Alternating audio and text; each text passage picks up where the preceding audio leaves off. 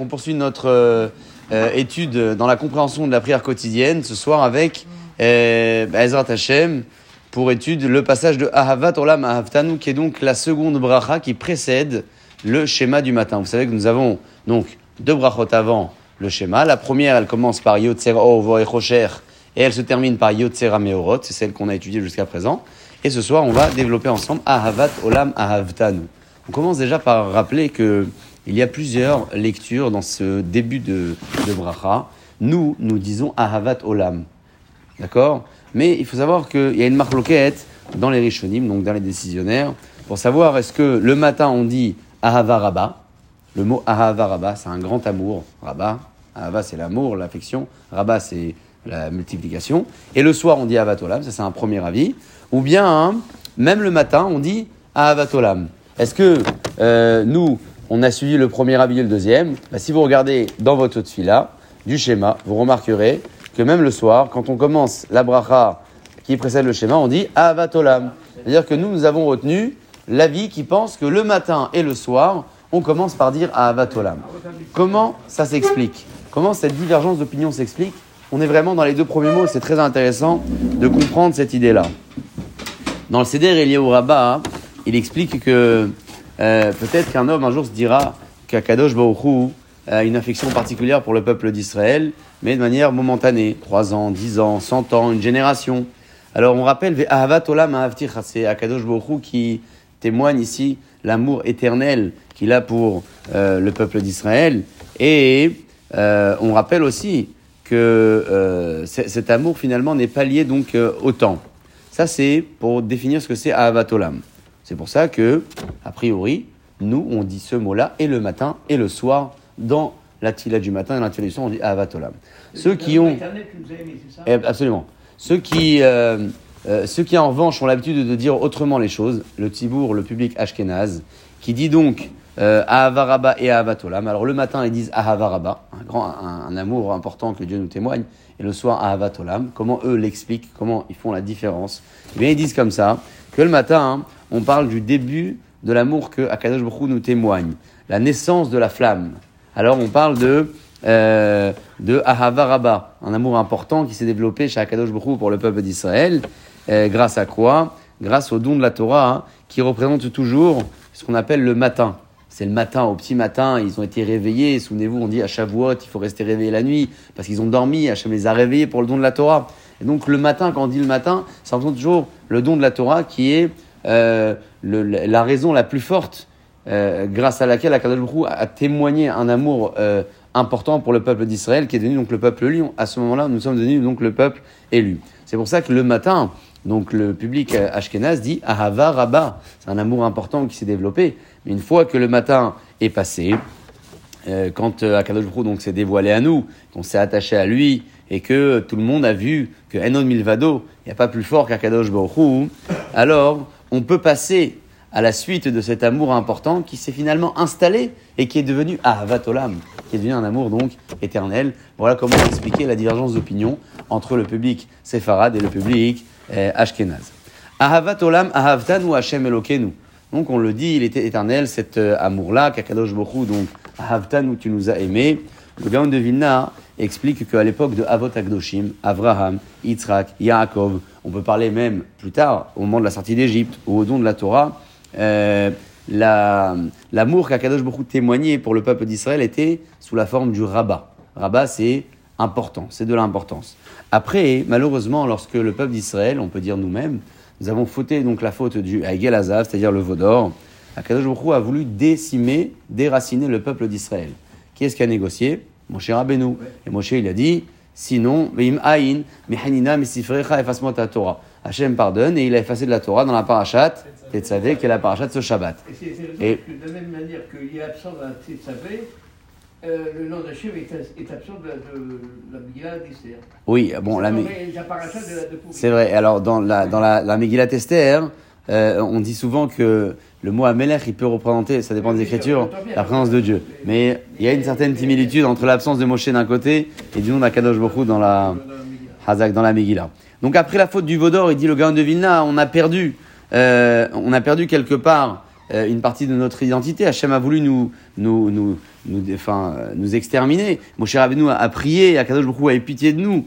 Alors, quand la pitié finalement a fait son travail, l'amour qu'Akadosh a, a, a, témoigné à nouveau pour nous était beaucoup plus important que euh, le premier. C'est euh, d'ailleurs après ça que euh, intervient le don des louchot et des tables de la loi seconde. C'est après cela qu'intervient l'ordre de construire le Mishkan, la- la- le sanctuaire, la maison d'Akadosh dans le désert, chose qui n'existait pas avant la faute du Vaudor. Ça démontre finalement que même si on a eu une mauvaise période, une fois que tout a été effacé, Hachem, ça y est, c'est bon, Salarti Kidvarecha Kippour, il nous a dit, j'ai pardonné comme tu l'as demandé toi, Moshe Rabbeinu. Alors l'amour qu'il a témoigné à nouveau, il était beaucoup plus important. C'est pour ça hein, que on dit ici dans la Tfila, la Hemla Gedola Vitera Hamal Ta'alenu. Hemla, c'est une miséricorde, Gedola qui est importante, Vitera même encore beaucoup plus qu'avant. Hamal Ta'alenu, tu as eu pitié de nous. C'est comme ça que, dit le Gaon de Vilna, euh, on peut expliquer la Hemla, la miséricorde euh, supplémentaire en excès tout à fait qu'Hachem a témoigné, euh, nous a témoigné à ce moment-là. Avinu Malkenu, notre Père, notre Roi, Baravour, Shimcha Agadol, pour et dans l'intention de Shimcha Agadol, ton grand nom, Baravour Avotenu, et pour nos pères, nos patriarches chez Batroubar, qui ont euh, cru en toi, qui ont eu le bitachon en toi. On parle donc des euh, Avotenu Agdoshim, qui ont marché dans le désert, comme on dit, Eretz Lozerua, dans une terre qui, n'était, qui était aride. Et ils n'ont pas dit, tiens, on n'a pas à manger, on n'a pas à boire. On a eu des phases où le peuple c'est, c'est, c'est, c'est plein. Mais si on revient à Abraham, Yitzhak Yaakov, prenez l'exemple d'Abraham, Lech lecha me'artzecha. Il est parti comme ça, sans rien, sans provision, avec certainement un minimum, mais vers l'inconnu.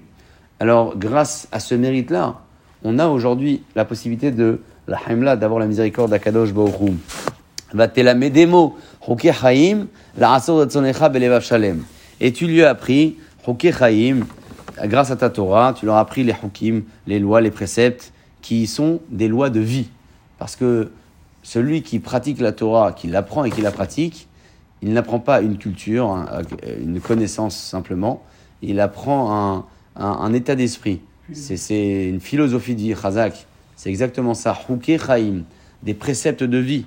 Tu l'auras appris grâce à ta Torah. La même chose, toi, Akadosh Baruch qui a eu donc ce contact fort avec Avotenu Agdoshim, qui se sont sacrifiés, qui ont été parfois à l'inconnu. Alors on demande à Kadosh Hu, Ken tehonenu, avinu avarachaman. De la même manière que tu l'as fait à cette époque-là, notre Père, notre Père Avrahaman, qui est le Père de la miséricorde, est aussi de la miséricorde pour nous encore aujourd'hui. La, la tehonenu, quand on dit euh, tehonenu, on parle d'un cadeau gratuit. Enfin, un cadeau gratuit, forcément, c'est un peu pléonasme, mais c'est-à-dire que c'est sans redevance. On dit à Hachem, on n'est pas méritant, mais donne-nous. Et cette, euh, cette clémence envers nous, tehonenu, même si nous ne sommes pas euh, méritants, euh, on te demande à Kadosh Borou d'avoir pitié de nous. Avinu Avarachaman, donc à nouveau notre Père, le Père de la miséricorde, Hamerachem, qui a de la miséricorde et de la pitié, Rachem Na'alenu, euh, aisant également euh, euh, pour nous, c'est-à-dire envers nous, les Anshek Zetagdola, c'est-à-dire la grande assemblée, qui est, qui, était, qui est au cœur de l'institution des Tfilotes et des Brachot en général, quand ils ont été métaken, c'est-à-dire ils ont institué ce langage au début de la, de la demande, qui est une demande qui va se poursuivre sur les lignes à venir, euh, ils l'ont formulé comme un homme qui euh, demande euh, de la miséricorde et de la pitié dans un moment où il est en danger de, de, mort. C'est-à-dire que c'est comme ça que Anshik ils ont, la Grande Assemblée, formulé cette phrase-là. Un peu dans, dans l'état d'une personne qui se sent en danger et qui, avec toutes les formules possibles, même en excès, demande à, à, quelqu'un, demande à celui qui est en mesure de l'aider, eh bien, de l'aider. Pourquoi? Parce que euh, un homme qui vit sans Torah, c'est un homme qui vit, comme on peut dire, bémicré. Il vit un peu par hasard. C'est un peu le concept de Amalek d'ailleurs, qui est au cœur de la parasha de Zachor, de voir de, de la Torah qu'on respectera ce Shabbat. Euh, Amalek, c'est ça en fait ce qu'il a fait. Il a non seulement refroidi, Asher Karecha, il a refroidi le côté invincible du peuple quand il est venu le premier lui faire la guerre, euh, mais il a aussi euh, rendu les choses euh, bémicrées, c'est-à-dire qu'il a voulu développer le concept du hasard. Il n'y a pas de Dieu, il n'y a pas d'origine. C'est micré. Micré, nous, euh, ce qu'on fait avec le mot micré, vous le savez, on inverse l'écriture et on le lit plutôt Rak Me Hachem. Plutôt que de dire c'est un hasard, on, interchange les lettres et ça donne Rak seulement Me Hachem de Akadosh Baruch Le Rafraïkin disait toujours que une vie sans Torah, c'est une vie obscure. Comme ça, il disait une vie obscure. Obscure, pas qu'il fait noir, c'est-à-dire que l'esprit intellectuel est noir. Le, Maharal, dans l'un de ses écrits, il dit que si on, mérite d'aller euh, dans la profondeur des choses, c'est-à-dire de comprendre, d'étudier la Torah et, certainement de la comprendre, alors notre vie, elle devient une vie euh, euh, c'est-à-dire que c'est l'essence même de la vie qu'on vivra. C'est pas une vie simplement de, de respiration et, et de plaisir. C'est le, sens profond de la vie qu'Hachem nous donne. Très difficile de comprendre ce que ça veut dire, mais peut-être que quand on s'investit dans la Torah, on, arrive un peu à, vivre cette chose-là. Et même si on a du mal à la décrire avec des mots, c'est surtout un ressenti qu'on peut avoir dans ces moments de partage, ces moments de Torah. Euh, la vie, elle prend du sens. On peut dire ça dans notre, dans notre jargon, avec des mots qui sont plus accessibles pour nous. La vie prend du sens. Et on, on demande à Kadosh Hu de la miséricorde, même si on n'a pas beaucoup de mérite et on devrait être un peu mieux. Alors à Kadosh Hu, on te demande quand même d'avoir pitié de nous. Quand euh, le mot Avinu a été écrit, euh, il a fait référence au côté paternel d'Akadosh Hu, bien évidemment. Milachon Av, vous le savez. La racine, c'est Av, c'est le père. Euh, mais il y a aussi une explication supplémentaire que donne Rabbeinu Avram, qui était le fils du Gaon de Vilna, aussi, qui a écrit un commentaire, qu'on retrouve aussi, vous savez, dans la, dans la Tfila, quand on dit Ashivenu avnu le Torah Techa. Kadosh ramenu à ta Torah, car venu malkenu la rapproche-nous vers ton service. C'est-à-dire que euh, il y a une différence de formulation lorsqu'on parle de la Torah et de la Avoda. La Torah, généralement, c'est l'étude. La Avoda, généralement, c'est la Tfila. C'est le service divin qui est représenté par la Tfila. Euh, pour la Torah, on dit Avinu. Akadosh Baruch ramène-nous, notre Père, à la Torah. Et pour le service, on dit Malkenu, notre roi. Pourquoi la différence entre Avinu et Malkenu? Parce que celui qui se préoccupe de la Torah, on l'a dit dans le début de Maseret Brachot que les Ashkenazim, dans le matin, hein, ils disent la Asok Bedivre Torah. Ils disent pas comme nous la même formulation. Ils disent la Asok Bedivre Torah. Il faut se préoccuper euh, de la Torah. Et souvenez-vous de l'exemple qu'on avait donné. La Asok, c'est un Askan, c'est comme un homme d'affaires. Il est constamment en train de penser comment il va développer, quelle nouvelle idée, comment il va mieux faire. C'est ce qu'on est, est préoccupé par la chose. C'est ce qu'on doit finalement vivre pour la Torah. Donc celui qui vit complètement ça pour la Torah, il cherche les secrets, les profondeurs, etc. hein. Euh, il est et il devient devant Akadosh Baruch Hu comme un fils, comme un fils euh, qui détient les clés de son père. C'est-à-dire que le papa a tellement confiance dans l'enfant qu'il lui tient les clés. Vas-y, tu peux, vas-y, tu ouvres la maison, la voiture. Il a une pleine confiance. Comme ça, il dit au nom du Zohar.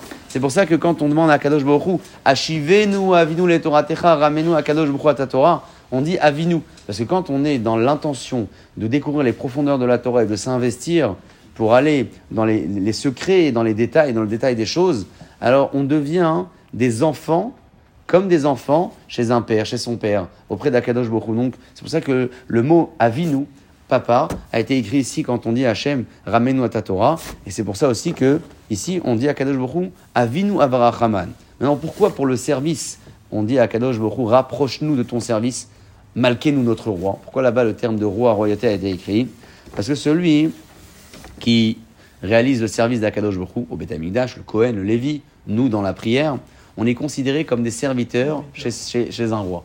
On dit toujours que dans la Tula, il faut être un peu dans un esprit de soumission, d'humilité, un peu comme un serviteur devrait se comporter, se comporte devant son, devant son roi. C'est ce qu'on est, nous, euh, pendant la, la. Et, et donc, euh, euh, là, on a une contraction finalement de ces deux, de ces deux titres, parce que on a dit ici, Avinu Avarachaman. Avinu Avarachaman, Akadosh Baruch qui est notre Père, on n'a pas dit simplement Avinu, notre Père, on dit Avarachaman, on le décrit aussi comme le Père de la miséricorde. C'est comme ça que on demande à ce que la miséricorde d'Akadosh Baruch soit active, malgré le fait que nous ne soyons pas euh, méritants. Voilà Rabotai, je, euh, comment lire ces quelques premières lignes de cette seconde bracha qui précède le schéma de la tfila du matin. Et c'est comme ça, avec ces traductions-là, qu'on peut donner peut-être un peu plus de sens en, demandant à, en demandant à Kadosh Baruch de nous donner la sagesse, la connaissance, l'intention de comprendre, d'étudier, de transmettre, d'observer, de réaliser, d'accomplir les paroles de la Torah. Ce sera Bezrat Hashem donc pour notre euh, seconde phase dans laquelle on développera les différences de euh, tous ces termes qui sont dits ici, l'ishmoa, l'ilmod ou l'amed, pourquoi les avoir classés dans cet ordre-là, qu'est-ce qui est plus important que quoi, et surtout vers quel objectif on doit euh, aspirer? Tout ça, on le développera Bezrat Hashem dans l'étape suivante du Shi'ur sur la Tfila pour la seconde étape de la Beracha Ahavat Olam, qui est, je rappelle, la seconde bracha qui précède le schéma du matin de la Tfila tous les jours. Amen et Amen.